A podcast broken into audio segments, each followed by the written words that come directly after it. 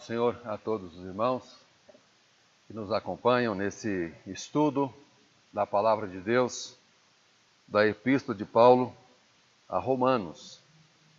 Nós, é, antes de começarmos o estudo, nós vamos orar a Deus, pedindo que Ele nos ajude, que Ele nos inspire no estudo da palavra dele, notadamente no estudo dessa epístola, que é, nós já falamos, é a, é a epístola que tem mais conteúdo teológico de toda a Bíblia, e é necessário que a gente entenda essa epístola, entenda os conceitos teológicos que estão nesse livro, para que nós possamos nos relacionar melhor com Deus. Muitas vezes nós temos dúvida ou nos relacionamos ou seguimos um caminho que para nós a princípio é lógico, para nós a princípio está correto, mas que muitas vezes teologicamente ele não é o correto e nem sempre a palavra de Deus, a Bíblia, nos leva para um caminho lógico. Muitas vezes a palavra de Deus nos leva para um caminho de fé. E no caminho de fé, nem sempre a gente consegue explicar com lógica. Então nós precisamos de pedir a Deus que nos ilumine. É, o, ainda o livro de Romanos, no capítulo, é, no final do capítulo, lá no capítulo 11, o versículo de número 32, 33, Paulo, é, ele fala uma coisa, depois de já ter descrito muitas coisas, ter falado de tantos assuntos, né, no, no capítulo 11, o versículo 33, ele meio que com um rompante assim de, de, de alegria, ele diz assim: ó oh, profundidade da riqueza, tanto da sabedoria como do conhecimento de Deus. Quão inexplicáveis são os seus juízos e quão insondáveis são os seus caminhos. Veja que é, é o próprio Paulo falando da teologia, falando de como Deus relaciona conosco, falando da obra dele. E o próprio Paulo, que tinha tanto conhecimento, ele mesmo chega a um ponto de falar: mas ó, quão profundos são os teus juízos, os teus caminhos. É muito mais do que aquilo que a gente consegue explicar, é muito mais do que aquilo que a gente consegue imaginar. E imagine, nós, é, e aí eu estou aqui dando uma aula sobre esse assunto e olho para mim e falo: quem sou eu para falar de tamanha profundidade? Então, com certeza, nós precisamos desesperadamente da ação do Espírito Santo para que a gente consiga entender um pouco mais. Porque não pensem vocês, e nem eu tenho essa, nem a pretensão e, e nem esse conhecimento, para andar com vocês nesse estudo totalmente profundo, indo lá em toda a profundidade. O próprio Paulo, quando nós acabamos de ler, nem ele, com todo o conhecimento que tinha, com todo o relacionamento que tinha com Deus, conseguiu ir o mais profundo do conhecimento da justiça de Deus. Por isso nós precisamos da ação do Espírito Santo para que o Espírito possa abrir o nosso entendimento e a gente possa entender um pouco mais da palavra dele. Vamos orar. Pai querido, nós estamos diante da tua palavra, nós vamos estudar a tua palavra. É muito bom estudarmos a tua, a tua palavra. Obrigado por ter deixado ela escrita Obrigado porque nós podemos ter acesso a ela de uma maneira tão fácil. Nós te pedimos, ó Pai, que tu possas abrir o nosso entendimento, que teu Espírito Santo possa agir no nosso espírito, na nossa mente, e nós possamos entender muito mais da tua palavra, para que possamos nos relacionar melhor contigo. Não para que nós possamos ter apenas conhecimento, mas que esse conhecimento possa nos levar à prática, a praticar melhor o teu evangelho a servir a Ti com interesse de coração, a agradar mais a Ti no relacionamento que temos contigo. Ilumina, portanto, Deus, nesta manhã, essa aula que vamos ter. Em nome de Jesus, nós te pedimos, confiados no Teu amor, em nome de Jesus. Amém. Amém. Bom, nós é, estamos ainda na introdução. Nós ainda não começamos propriamente os capítulos né, em que Paulo vai discorrer sobre tantos assuntos, nós estamos naquela introdução, aquela, aquela saudação que Paulo costuma dar né, todas as cartas que ele faz. E eu já falei em aulas passadas que depois que a gente estudar a introdução da carta aos Romanos, jamais nós vamos passar rapidamente sobre nenhuma outra introdução de tamanha profundidade que tem numa introdução. E Paulo, inspirado por Deus, inspirado pelo Espírito Santo, ele escreve as coisas de uma maneira é, muito cuidadosa. Eu já disse que Paulo foi muito cuidadoso em cada palavra colocada e até na ordem das palavras colocadas. Portanto, quando nós estudamos o livro de Romanos, é bom o tempo inteiro nós estamos fazendo a pergunta: por que, que isso está aqui? Por que, que não está lá na frente? Por que, que veio aqui para trás? Por que, que isso está na frente de uma, de uma outra coisa? Por que essa ordem? E na verdade, em cada coisa dessa tem um sentido.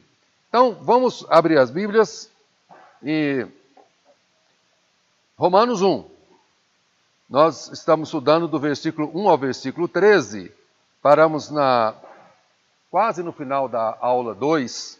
Vamos rapidamente terminar a aula 2 para falarmos desta aula de número 3, que ainda é em Romanos capítulo 1. Paulo, servo de Jesus Cristo, versículo 1. Paulo, servo de Jesus Cristo. Nós já percebemos que servo aqui quer dizer escravo, aquele que foi comprado. Então Paulo já começa a dizer o seguinte: eu sou servo do Senhor Jesus, eu sou escravo dele, eu faço a vontade dele, eu não tenho vontade própria. Mas eu me orgulho disso, porque este Senhor que me comprou, ele me comprou com o seu sangue, ele comprou com a sua vida, ele me valorizou. Então eu tenho valor para ele. Não é um, um, um escravo que vai, é, como nesse conceito que nós temos no Brasil, né, e na época da escravidão, muito embora hoje ainda existe trabalho escravo pelo país, mas na época da escravidão, aquele que era chicoteado o tempo todo. Pelo contrário, o Senhor nos ama e Ele quer que nós o sirvamos com interesse de coração, com amor. E Ele fazia isso. Eu sou servo e sou grato a Deus, sou grato a Cristo por ter me comprado, por ter me feito escravo dele. Servo, primeiro, é um, um conceito de humildade. Em seguida, chamado para ser apóstolo. E aqui eu quero destacar a vocês que a linguagem de Paulo, Paulo trabalha muito com, com, com comparação. Quando a gente lê os escritos de Paulo, você vai perceber muito, muito bem que a maneira que ele, que ele, ele trata os assuntos dele quase sempre é por comparação. Então, aqui de cara, a gente já vê uma comparação. Ele começa dizendo o seguinte: olha, é, eu sou servo, é uma coisa humilde, pequena, e em seguida ele fala, mas eu sou apóstolo. É uma coisa grande. Eu tenho autoridade. Então, no mesmo momento em que eu sou um obediente, eu sou humilde, né? Vocês me ouçam porque eu tenho autoridade. E ele fala, eu fui chamado para ser apóstolo. Foi chamado por quem? Por Cristo. Portanto, a autoridade que eu tenho me foi dado por Jesus Cristo. Veja a comparação, né? ele já começa trabalhando essas duas coisas chamado para ser apóstolo, separado para o evangelho de Deus. Lembra que ele tinha sido separado para ser fariseu, separado para ser servo né, da lei. Agora ele está sendo servo do evangelho. Eu fui separado, né, e já falei que a palavra fariseu, ela também na sua origem, ela significa separado. Então eu sou um fariseu, eu sou separado para a lei, lei judaica, lei de Moisés.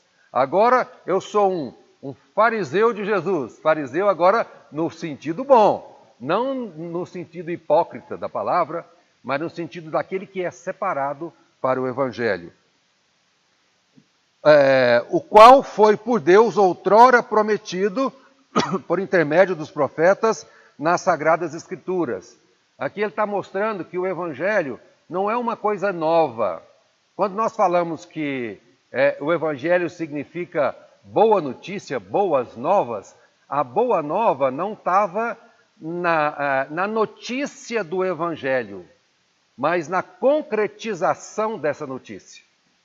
Então o Evangelho não era novo, é tanto que ele está dito aqui, o qual, esse Evangelho, foi outrora prometido por Deus. Então, já se sabia desse evangelho, já tinha esse conhecimento do evangelho.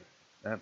Mas agora a novidade era apenas que esse evangelho prometido por Deus, pelos apóstolos, lá desde de, de Adão e Eva, que foi prometido, a novidade é que agora ele se faz concreto, agora ele se realiza, agora está tendo o cumprimento desta profecia, dessa promessa de Deus. Então, foi prometido pelos profetas nas Sagradas Escrituras. Isso também, de certa maneira, ele estava contestando aqui de cara algumas heresias que dizia-se a respeito dele, que Paulo estava inovando, Paulo estava tentando acabar com a lei de Deus, estava tentando acabar com o judaísmo, que estava tentando acabar com as leis dos profetas, né, com a lei de Moisés. E Paulo fala: olha, não é nada disso. Tudo que eu estou falando está na lei, está prometido. Por isso que ele fala, é, por intermédio de seus profetas, nas sagradas escrituras. Se vocês leem a escritura, se vocês estudarem as escrituras, vocês vão perceber que todo este evangelho que nós estamos pregando, que estamos vivenciando, ele está lá nas sagradas escrituras, está lá no Velho Testamento. Com respeito ao seu filho, o qual, segundo a carne, veio da descendência de Davi, Olha que, segundo a carne, porque também muitas pessoas é, diziam que Jesus não veio em carne, que ele era apenas um espírito, que você via um fantasma, portanto, Jesus não poderia ter sido crucificado, porque não se crucifica um espírito.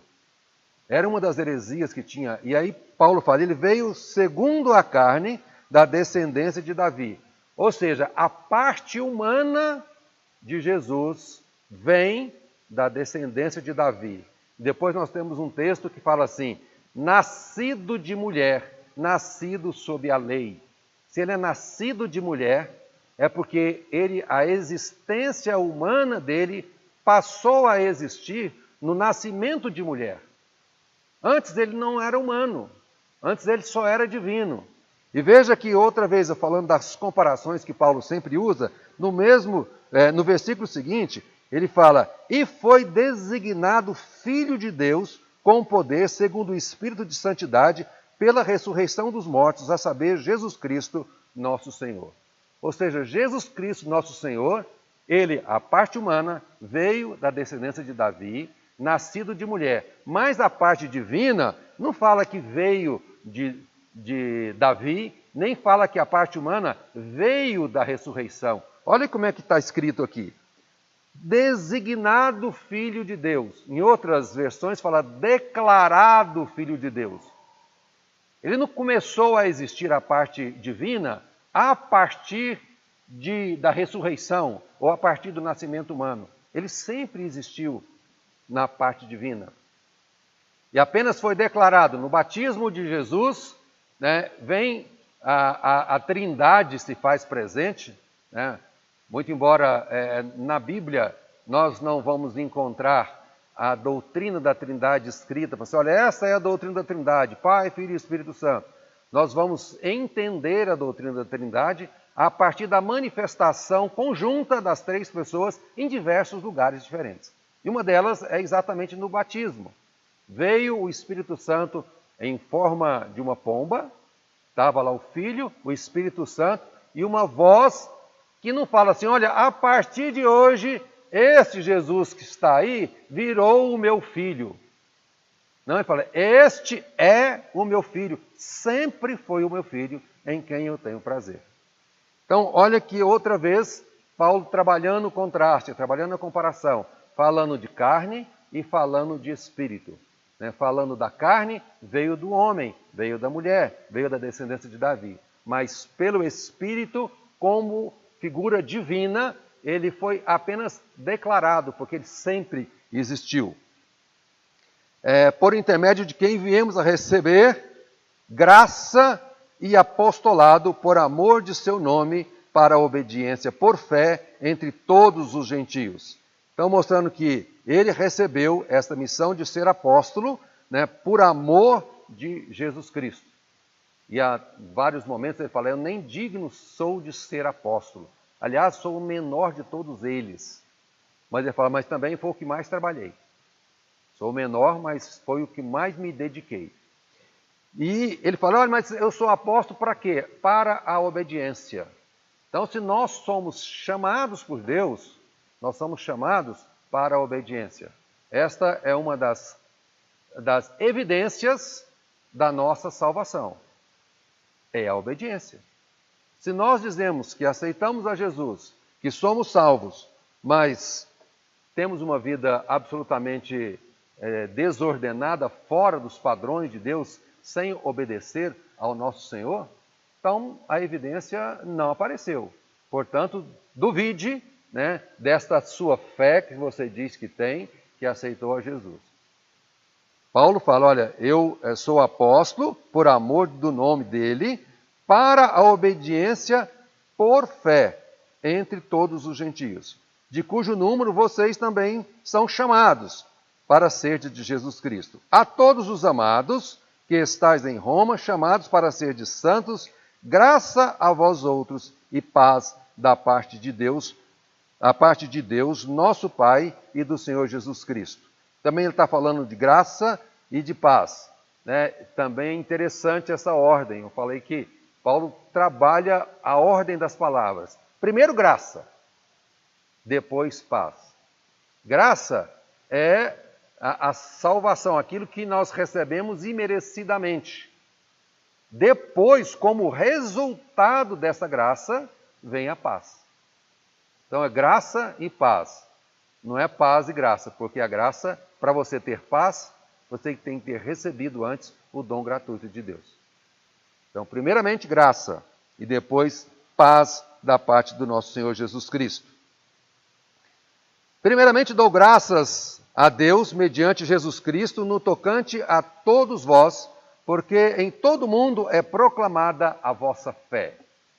É, eu comentei que Paulo não conhecia a igreja de Roma, ele nunca tinha estado em Roma, mas ele já conhecia a fama daquela igreja no aspecto da fé daquela igreja, no aspecto de, tão, de quão é, ativa era aquela igreja. E aí ele fala: Eu dou graças a Deus, porque é conhecida em todo o mundo a fé de vocês, é proclamada a vossa fé. Isso é testemunho. Então nós precisamos também testemunhar o nome do Senhor, ser testemunhas aonde a gente estiver e sermos conhecidos pelo nosso testemunho. Não sermos os agentes secretos que ninguém sabe quem somos e ninguém conhece a nossa fé. Pelo contrário, né? toda vez que nós tivermos a oportunidade de declararmos a nossa fé, seja por ação, seja por palavra, nem sempre nós precisamos declarar a nossa fé por palavras, talvez a melhor maneira de declarar, a que mais é, atinge aos outros, a que mais faz Deus conhecido, é a nossa vida. Se nós testemunharmos o nome do Senhor com a nossa vida, é muito mais é, eficaz do que propriamente falar, é, é, testemunharmos com palavras. Mas as duas coisas são perfeitamente válidas. E de preferência, vamos testemunhar o nome do Senhor com as duas coisas, com a nossa vida e com a nossa fala. Porque Deus, a quem sirvo em meu espírito, no evangelho de seu Filho, é minha testemunha de como incessantemente faço menção de vós em todas as minhas orações, suplicando que, em algum tempo, se pela vontade de Deus, se me ofereça boa ocasião de visitá-vos. Então, mais uma vez aqui, Paulo aquele apóstolo que ora pela igreja, aquele apóstolo que intercede pela igreja, aquele apóstolo que está interessado no desenvolvimento espiritual da igreja. Muito embora não tenha sido ele o fundador da igreja, mas ele ainda se preocupava com aquela igreja. Até no sentido de que Roma é, era entendido como os gentios, né? Então você tem os judeus e tem os gentios. E apóstolo Paulo foi chamado para ser apóstolo entre os gentios. Por isso que Paulo não fica muito na região de, de, de Jerusalém, na Galiléia, na Judéia. Pelo contrário, ele sai fazendo a, a, o seu ministério por toda a região onde estão os gentios. E, e aqui Paulo fala assim: olha, eu estou escrevendo para vocês porque, embora não tenha eu fundado essa igreja, Eu entendo que, entendo que vocês estão na minha jurisdição. É meu dever cuidar de vocês, porque vocês são gentios e eu sou um apóstolo chamado para pregar o evangelho aos gentios. E por isso eu queria muito ter com vocês, visitar vocês, mas até agora não, não consegui achar um momento exato, adequado para visitar vocês. Já tentei ir várias vezes e não consegui. E nós pensamos o seguinte, né? E muitas vezes nós queremos fazer alguma coisa e Deus não permite que a gente faça. Fala, não, mas é porque você não está pedindo direito, é porque você não está seguindo ao Senhor, né? está sendo obediente à palavra dele. Paulo foi obediente, seguia o Senhor, orava por aquela igreja e nem assim Deus permitiu que ele conhecesse a igreja. E porque ele não pôde conhecer a igreja, ele escreveu uma carta para a igreja. E uma carta que é diferente das outras, outras cartas que ele escreve. Ele escreve outras cartas basicamente para é, dar alguma, alguma indicação, dar alguma sugestão, dar algum conselho, repreender às vezes uma igreja para algum problema que a igreja estava tendo, igreja essa que ele tinha fundado, que ele tinha ficado lá, tinha ensinado, mas muitas vezes depois que ele saiu, aquele ensino entraram outros falsos apóstolos e desvirtuaram o ensino. E então Paulo escreve cartas às diversas igrejas para de certa maneira, corrigir, voltar a, a, ao caminho de Deus, alguma coisa que não estava indo bem. Mas em Roma, não. Em Roma, ele não, não, não conhecia, não tinha ainda contato com a igreja e ele não conhecia nem sequer os problemas da igreja. Talvez o problema que ele conhecesse da igreja é que tinha na igreja gentios e judeus. E entre gentios e judeus havia uma, uma certa rusga entre eles, onde um queria ser melhor do que o outro. Então, Paulo, eh, em vários momentos dessa epístola, ele coloca os dois no mesmo nível. Olha, não tem ninguém melhor do que um, um melhor do que o outro. Todos pecaram e carecem da misericórdia, da, da ação do Espírito Santo né, para que voltem aos caminhos do Senhor. Mas então ele coloca aqui que eu tenho tentado visitar-vos, mas eu não consigo é, porque muito desejo ver-vos, a fim de repartir convosco algum dom espiritual, para que sejais confirmados. Esse versículo é importante para a gente entender. Primeiro que ele é, não se coloca, mesmo com um apóstolo, como alguém que tem autoridade, ele não se põe de uma maneira superior, eu, eu quero só ensinar.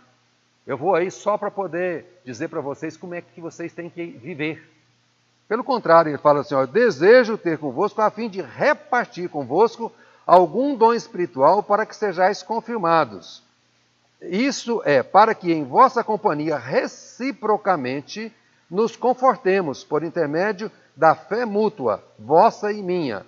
Porque não quero, irmãos, que, sejais, não quero, irmãos, que ignoreis que muitas vezes me propus ir ter convosco, no que tenho sido até agora impedido para conseguir igualmente entre, algum, entre vós algum fruto, como também entre os gentios.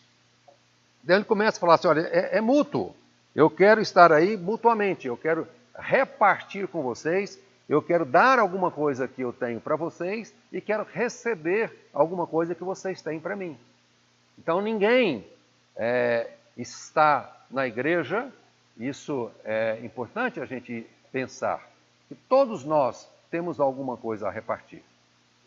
Ah, eu sou, eu não sou nada, eu sou pequenininho na igreja, eu não entendo muita coisa. Olha, o Senhor te resgatou. E se Ele te resgatou, você tem alguma coisa a dividir. É preciso que você compartilhe a sua fé, a sua oração, a sua experiência. Quantas vezes nós conversamos com irmãos e eles nos contam experiências que eles tiveram que você fala, meu Deus do céu, que fé! Eu, se fosse comigo, eu não teria agido dessa maneira. E são irmãos, às vezes, que você olha para ele e fala, olha, é tão fraco na fé, esse irmão não, parece que não tem nada para contribuir. E, no entanto, essas pessoas, às vezes, nos dão lições de fé que nos deixam, assim, caídos, falar, olha, gostaria muito de ter uma fé desse tamanho. Então, nós temos condições, né, todos nós, Todos nós que fomos chamados, que fomos salvos, precisamos aprender a dividir com os nossos irmãos aquilo que Deus tem colocado em nossas vidas. Mas eu quero é, falar um pouquinho do final do, do, final do versículo 11. Né? É, ele fala: para repartir convosco algum dom espiritual, para que sejais confirmados.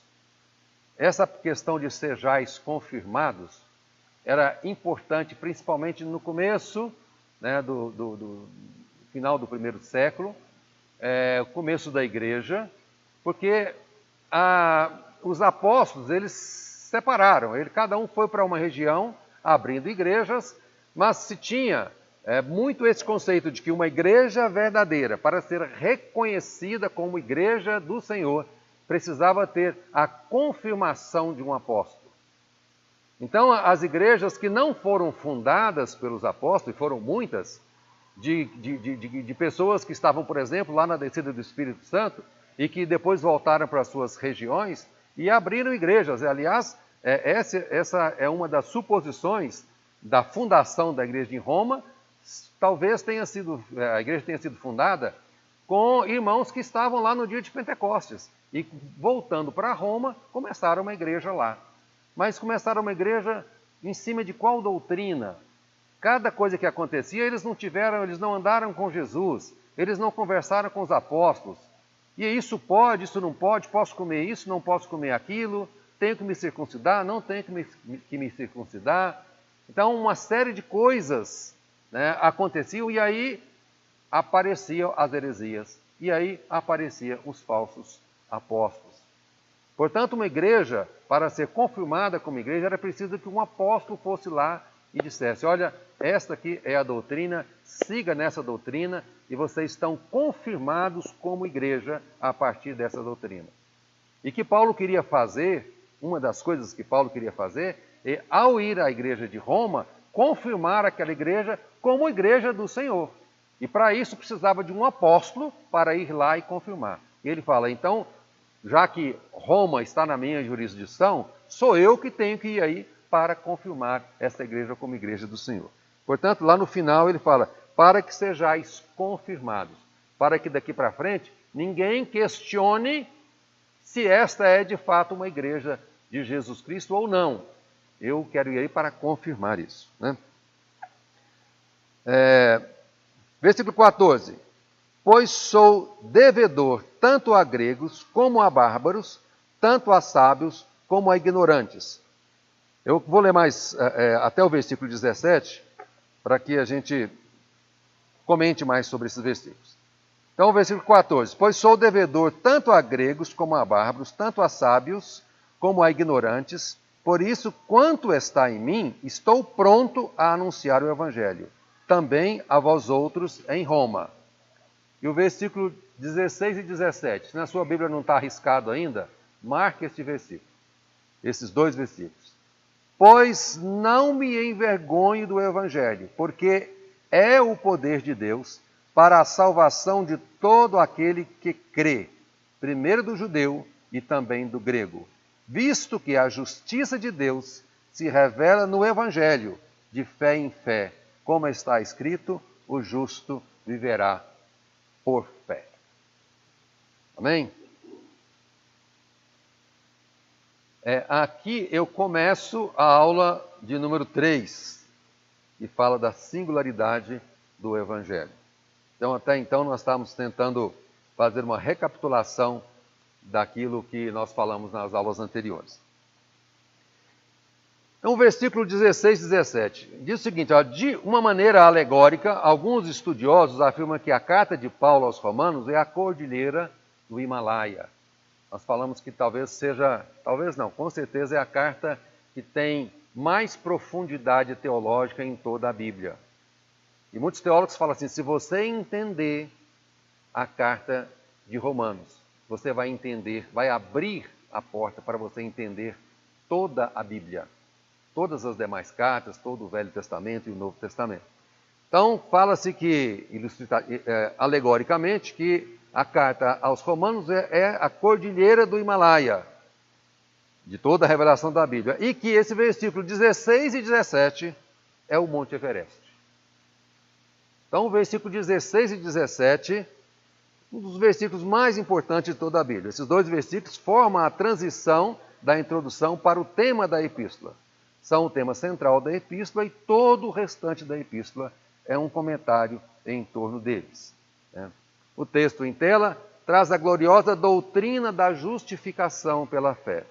Essa doutrina é a essência do Evangelho. E muitos dizem o seguinte: com ela a igreja se mantém em pé ou a igreja cai. Então veja a importância de entendermos essa doutrina da justificação pela fé. Se entendemos mal, nós vamos por um caminho totalmente diferente do que se entendemos bem. Aí vem a questão das derivações até de religiões pela falta de entendimento dessa doutrina.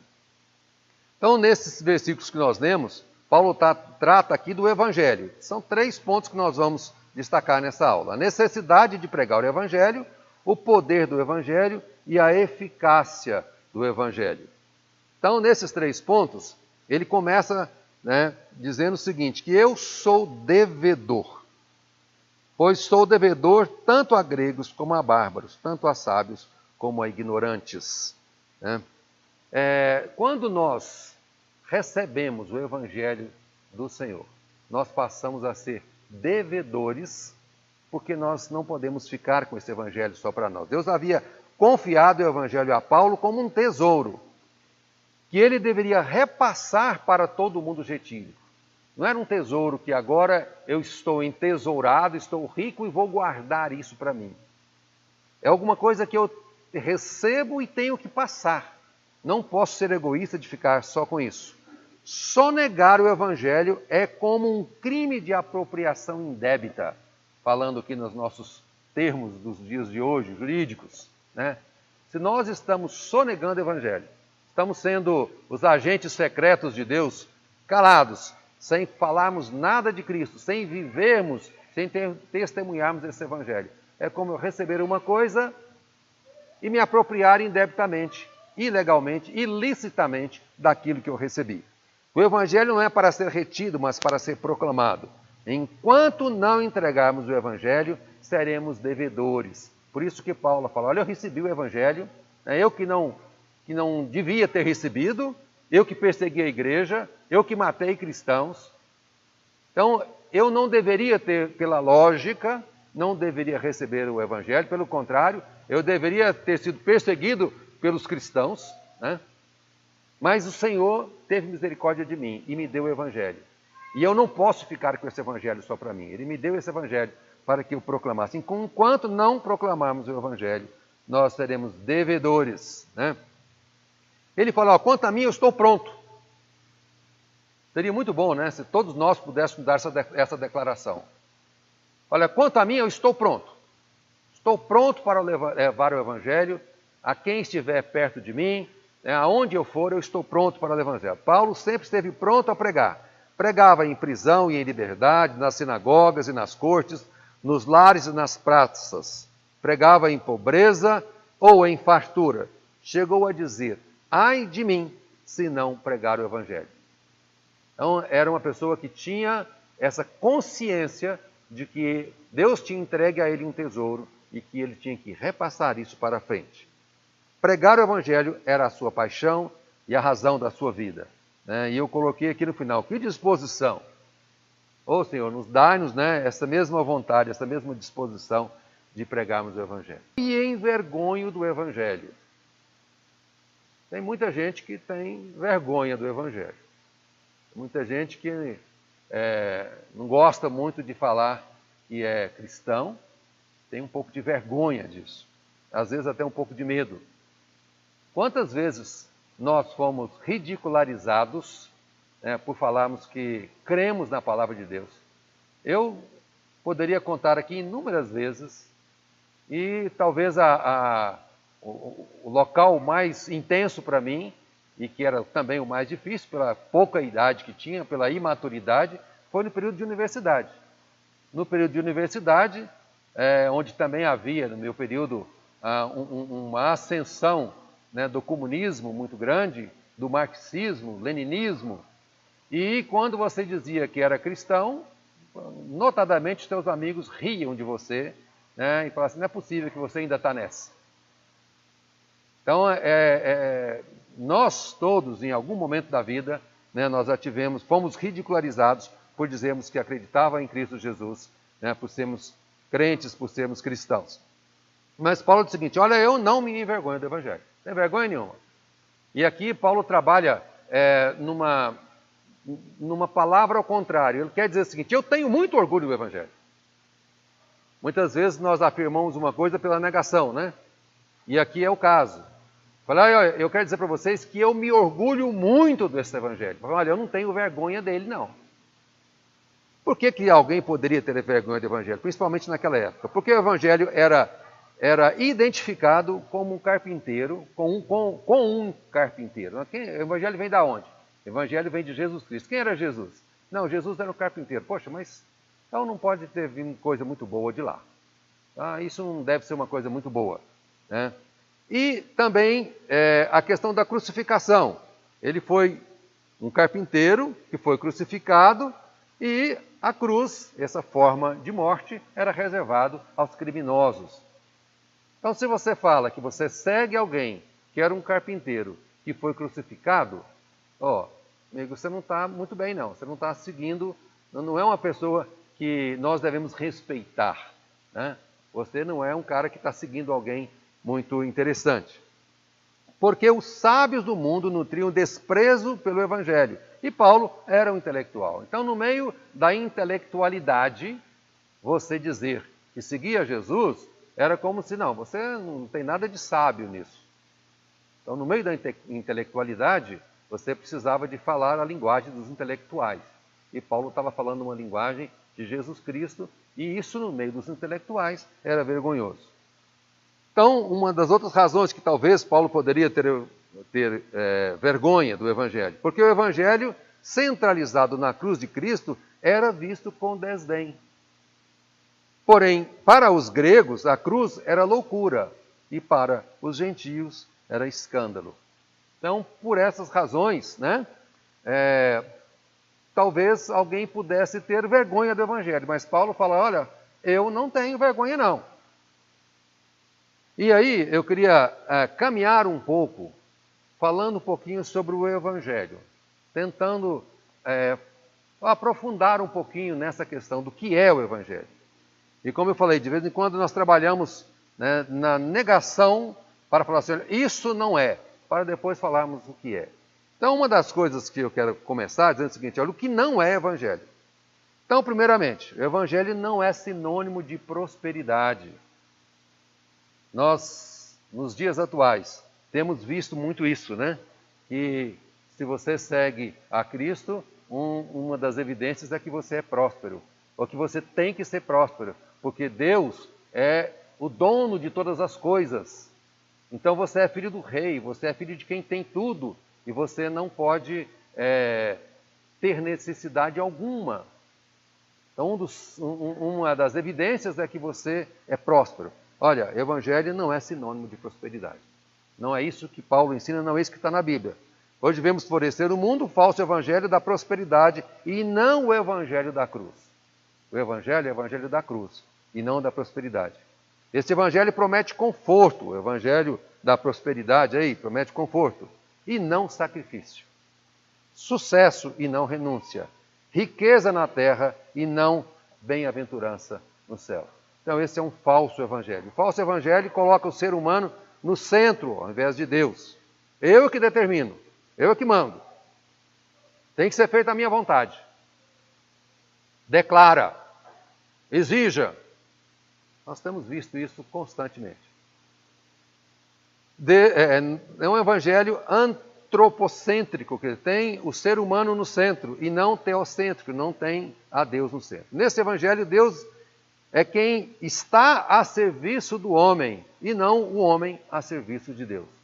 Nós estamos determinando o que, que Deus tem que fazer aqui e ali. Neste evangelho, é a vontade do homem que tem que ser feita no céu e não a vontade de Deus que tem que ser feito no céu e na terra.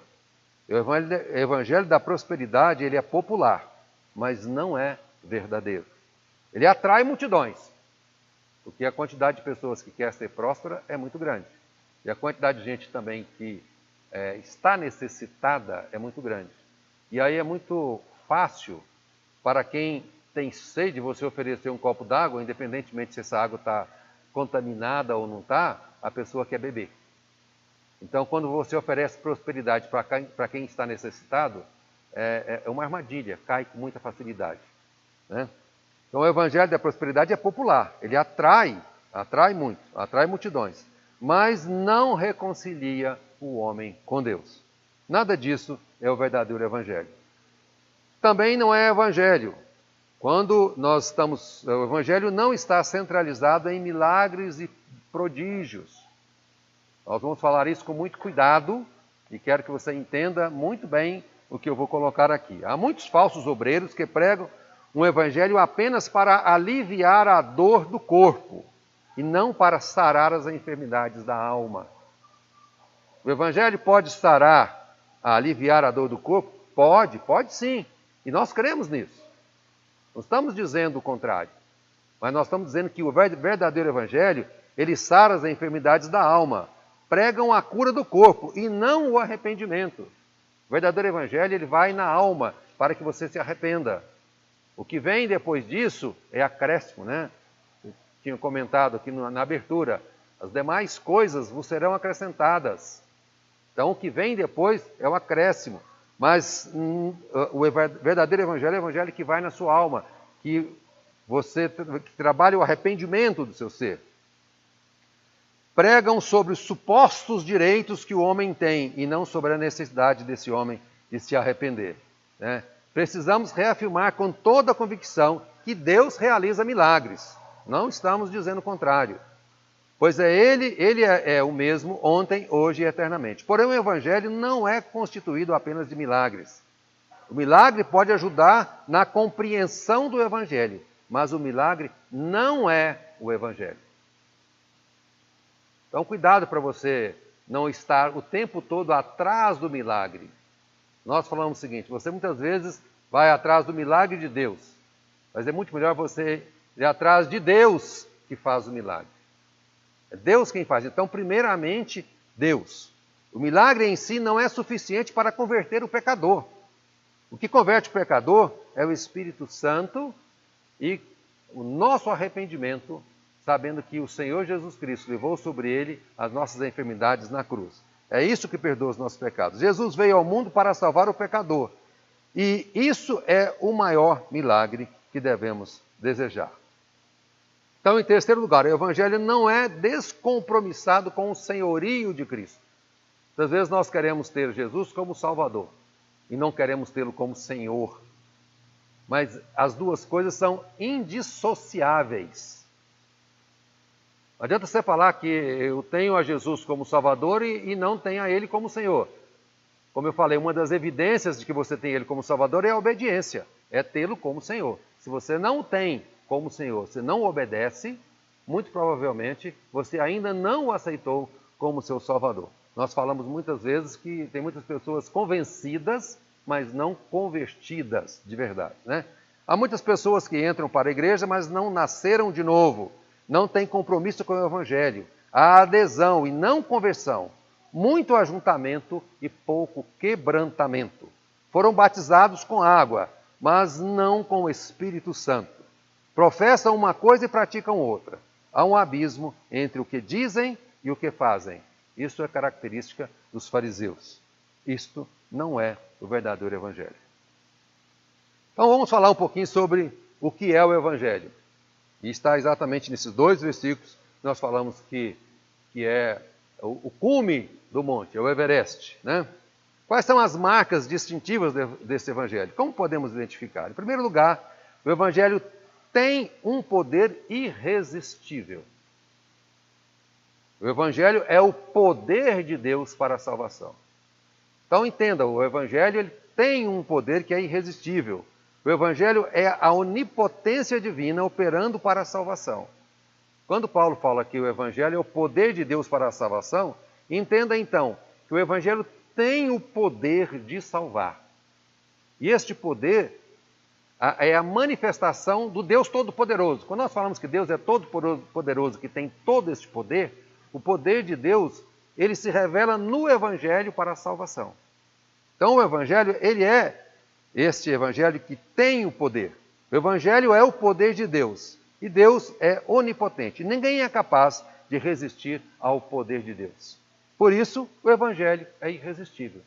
Se o Evangelho é o poder de Deus, e se ninguém é capaz de resistir ao poder de Deus, ninguém é capaz de resistir ao Evangelho. O Evangelho é irresistível.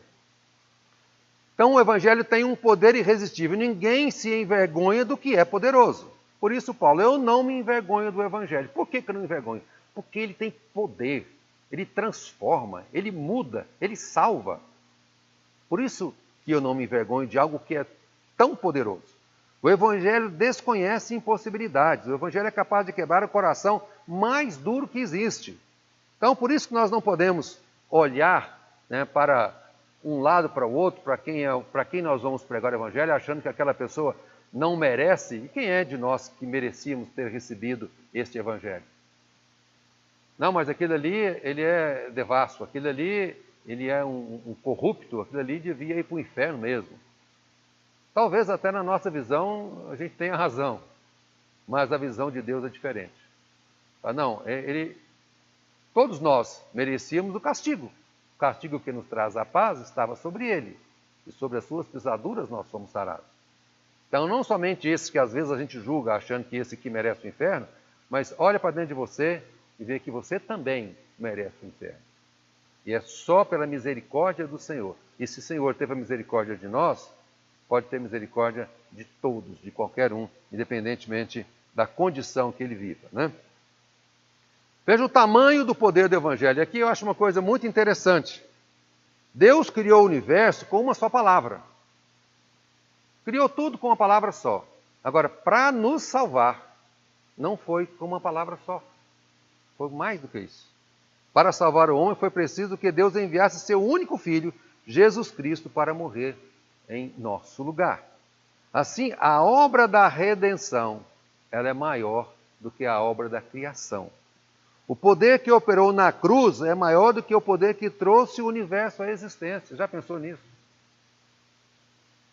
Deus fez o universo com uma palavra só, mas o poder que ele usou para fazer o universo ainda foi menos do que o poder que ele usou para nos converter. A obra da cruz, o poder da redenção, ele é maior do que o poder que trouxe o universo à existência. O Evangelho é o único que é capaz de salvar o pecador. Não tem mais nada que salve o pecador. É o único que tem este poder. O Evangelho é o poder de Deus para a salvação. E não há salvação nem esperança para, para o pecador fora do Evangelho, em cima de qualquer doutrina, em cima de qualquer coisa, não há forma de salvação fora disso. O Evangelho é a mensagem do amor de Deus, da graça salvadora e do perdão infinito. O Evangelho é Deus amando o pecador, é o justo perdoando o culpado. É, sem lógica. É uma coisa que só pelo amor de Deus. Né? É Deus amando o pecador, Deus santo amando o pecador. É o justo perdoando o culpado. Nós, quando estamos em uma situação e nos achamos cheios de direito, nós queremos ir com todas as forças do nosso direito em cima do outro que nós achamos que é culpado. Quando estamos disputando alguma coisa com alguém, nós queremos logo condenar essa pessoa, principalmente quando nós de fato temos razão. E Deus de fato tem razão e nós não temos, e ele assim estende a mão para nos perdoar. É o, o Deus né, de amor amando o pecador. É o justo perdoando o culpado. É a vida sendo oferecida aos mortos em seus delitos e pecados. Então, é, vejam como o poder do Evangelho salva o pecador nas três perspectivas do tempo. Quanto ao passado, somos justificados dos nossos pecados. Nossa dívida está paga. Nós queremos ainda falar sobre isso hoje. Se não der, nós vamos falar no domingo que vem. Mas nós não vamos falar rapidamente sobre isso, porque é uma doutrina que é preciso que a gente entenda com profundidade. Então, quanto ao passado, fomos justificados dos nossos pecados. Nossa dívida está paga. Quanto ao presente, estamos sendo santificados, isto é, salvos do poder da influência do pecado em nossas vidas. Então, no passado, nós fomos justificados. O pecado já não nos condena. No presente, nós estamos paulatinamente nos santificando, ficando cada vez mais menos, sendo menos influenciados pelo pecado. O pecado já não tem mais poder sobre a nossa vida. Isso é a santificação. A cada vez que passa, aquilo que te tentava já não tenta mais. Aquilo que te dava prazer já não te dá mais. Né? Então nós vamos nos santificando. O pecado ele vai perdendo o seu poder sobre a nossa vida a cada dia que nós nos santificamos. E no futuro, nossa glorificação nos salvará da presença do pecado. Lá não haverá mais pecado. Né? Eu é, me lembro de um pastor que nós tivemos que toda vez que ele ia é, celebrar, fazer alguma, alguma celebração fúnebre, ele dizia o seguinte: Ó, esse aqui não peca mais. Esse aqui está livre. Nós ainda estamos aqui, a gente ainda é capaz de pecar, mas esse aqui não pega mais, não peca mais. Isso é uma das boas coisas que a morte nos traz, né? Nós não pecamos mais. Então lá não haverá mais pecado. Então, em terceiro lugar, o Evangelho é o poder de Deus para a salvação, agora, apenas dos que creem. Há uma limitação imposta pelo próprio Evangelho. O Evangelho não salva todos. A questão da universalidade, Deus é amor, não vai condenar ninguém. Deus é amor. Isso é verdade. O que não é verdade é a segunda parte da frase. Não vai condenar ninguém. Deus é justiça, ele é juízo, ele é justo. E para que haja o cumprimento da justiça de Deus, é preciso que algumas coisas aconteçam. Se essas coisas não acontecerem, você será condenado. E então a palavra fala assim: olha, é preciso que você creia. Essa é uma das exigências para que você seja absolvido, né? para que a justiça de Deus, ela, ao julgar você, ele não seja injusto em te salvar. Porque Deus ama o pecador, é o justo, ele é absolvendo o injusto, mas para isso tem que ter fé. Jesus, Deus precisa de cumprir a lei. Ele precisa de ser justo na aplicação da lei. E ele é justo na aplicação da lei. E essa justiça se faz no Evangelho. Não me envergonhe do Evangelho, porque o Evangelho é o poder de Deus para a salvação do homem. Né? E depois ele fala: visto que a justiça de Deus se revela no Evangelho. Isso é uma das coisas mais profundas que tem na Bíblia. A justiça de Deus, ela se manifesta no Evangelho. O Evangelho não salva a todos, não porque não haja nele poder intrínseco para salvar, mas porque aprove a Deus que experimentassem este poder salvador apenas os que creem. Quem não crê, não será salvo, será condenado. Entretanto, a salvação é universal, ou seja, destina-se a todo aquele que crê. Não há distinção aí de nacionalidade, de raça, de idade, de sexo, condição social, grau de educação ou cultura. Então, o evangelho ele é universal, ele é para todos, mas ele salva apenas aqueles que creem. A fé é a condição da salvação, é por ela que recebemos este presente. E agora queremos falar da eficácia do Evangelho, que é o versículo 17. Né? Visto que a justiça de Deus se revela no Evangelho, de fé em fé, como está escrito, o justo viverá por fé. Então, em primeiro lugar, o Evangelho é o poder de Deus para a salvação, porque nele se revela a justiça de Deus. Paulo diz que a ira de Deus se revela contra toda a impiedade e perversão dos homens, mas a justiça de Deus se revela no Evangelho. Então, se queremos receber a justiça de Deus, é através do Evangelho, através da obra né, salvadora de Jesus Cristo, que nós receberemos a salvação. A alma que pecar, esta morrerá. Está em Ezequiel 18, 20. Deus é justo. Sendo justo, ele não inocenta o culpado. Êxodo 34, 7 fala: Deus não inocentará o culpado. E nós sabemos que nós somos culpados. Então Deus não vai nos inocentar. Apesar de todo o seu amor, Ele é justo. Ele não vai nos é, inocentar. Sendo justo, julgará a todos com justiça. São dos grandes atributos de Deus, que Ele julga com justiça. Mas a gente sempre pensa, mano, se Ele vai julgar com justiça, como é que eu serei salvo? É através do Evangelho. Porque a justiça de Deus, ela se manifesta no Evangelho. Nada imperfeito e contaminado pode entrar no céu. No céu só entram pessoas perfeitas. Ah, então eu não vou entrar lá. Eu não sou perfeito. Como é que eu consigo chegar ao céu? Porém, a Bíblia diz que somos imperfeitos, todos pecaram e destituídos estão da glória de Deus. Então não temos saída. Estamos todos condenados à morte. Mas o evangelho da justiça de Deus foi mas no evangelho, é no evangelho que a justiça de Deus é satisfeita e ela foi imputada a nós através de Jesus Cristo. Então veja o que acontece. A justiça de Deus ela é satisfeita em Jesus Cristo. Então Deus continua sendo justo, ele continua julgando com justiça. E por isso é, foi preciso que Jesus fosse à cruz, para que naquela cruz a, a justiça de Deus fosse cumprida. E a partir dessa justiça, essa justiça de Deus cumprida lá na cruz, ele pegasse a justiça e nos vestisse com ela.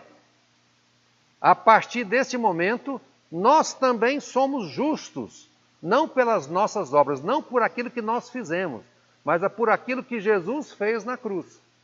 Então, em Jesus, a justiça de Deus sendo atendida, sendo cumprida, Deus continua sendo justo na sua, no seu julgamento, ele continua sendo justo. Veja que tudo isso é uma linguagem jurídica, é uma linguagem forense. Nós vamos nos apresentar perante o tribunal, seremos julgados, e naquele momento, como é que nós não seremos condenados, porque sobre nós está a justiça já satisfeita por Jesus na cruz. Estamos vestidos com essa justiça. E Jesus, Deus olhando para nós, nos julgando, fala: Você está absolvido. Por quê? Porque você está vestido com a justiça que foi satisfeita na cruz em Cristo Jesus. Fora dessa justiça satisfeita na cruz, nós nos apresentaremos a Deus Vestidos de quê? Com a nossa justiça? Com, as no... com a nossa justiça, com as nossas obras, por melhor que sejamos, por melhor que sejamos. A nossa justiça é insuficiente para satisfazer a justiça de Deus. Então vai sobrar coisas imperfeitas em nós. E se tivermos, eu digo o seguinte: é, se tivermos um pecado só, só um, em toda a nossa vida, cometemos só um deslize, como é que esse pecado desaparece de nós? Como é que nós ficamos livres, limpos dele? Não é a cada pecado que eu cometo, eu tenho que fazer uma boa obra, que uma boa obra apaga esse pecado. Não, o pecado nosso, ele só é apagado pelo sacrifício de Jesus na cruz. Então, se você teve um pecado em toda a sua vida, você vai ter que passar pela cruz de Cristo para você ter acesso ao céu, para você ficar limpo, perfeito, porque no céu não entra imperfeição. Por isso, todos nós pecamos e carecemos da misericórdia de Deus, carecemos da ação de Jesus Cristo. E é em Jesus que é satisfeita essa justiça de Deus. Por isso que fala, né, que a justiça de Deus, ela é revelada no evangelho. Olha que coisa, só no evangelho, a partir do evangelho, nós podemos descansar, saber que nós não seremos mais condenados não é através da nossa, da nossa é, é, obra, do nosso esforço, mas através da justiça de Deus. Por isso o Evangelho é o poder de Deus para a salvação, porque nele se revela a justiça de Deus. Que coisa gloriosa, que coisa maravilhosa. É. Nós queremos que esse Evangelho tenha o poder sobre a nossa vida sempre, para que nós jamais sejamos encontrados é, devedores, faltosos perante o nosso Senhor. Eu estou olhando o relógio aqui, já está dando 11 horas e tem muito mais coisas para falar da justiça de Deus. E eu não quero passar rapidamente sobre isso. Então nós vamos é, já sentir um pouquinho desse sabor, né?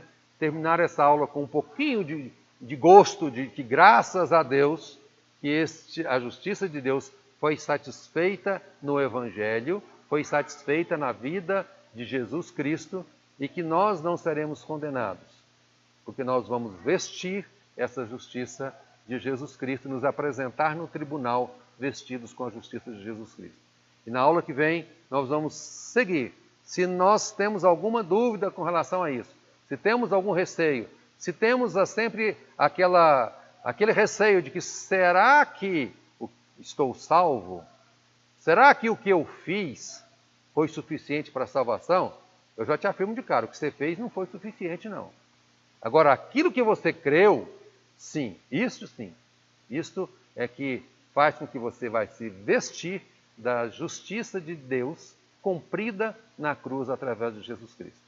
Na aula que vem, nós vamos continuar esse assunto, e como nós falamos, é o topo né, do Himalaia, é o Everest. Se nós entendermos isso, em cima desse entendimento, uma igreja permanece em pé ou uma igreja cai. Você permanece em pé ou você cai. Você tem a salvação ou você não tem a salvação. Você vai para o céu ou você vai para o inferno. Então, esse é um divisor de água em nossa vida espiritual. Nós possamos entender isso. E no próximo aula, domingo que vem, nós continuamos estudando esse assunto, que é um dos mais importantes que tem em toda a Bíblia. Amém?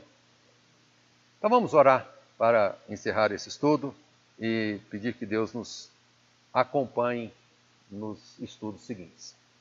Nós te agradecemos a Deus pela tua palavra, te agradecemos pelo sacrifício de Jesus na cruz te agradecemos por esse evangelho que foi prometido aos profetas, aos antigos, foi prometido por ti desde a criação do mundo, foi estava nos teus planos desde a fundação do mundo, muito antes da existência do universo.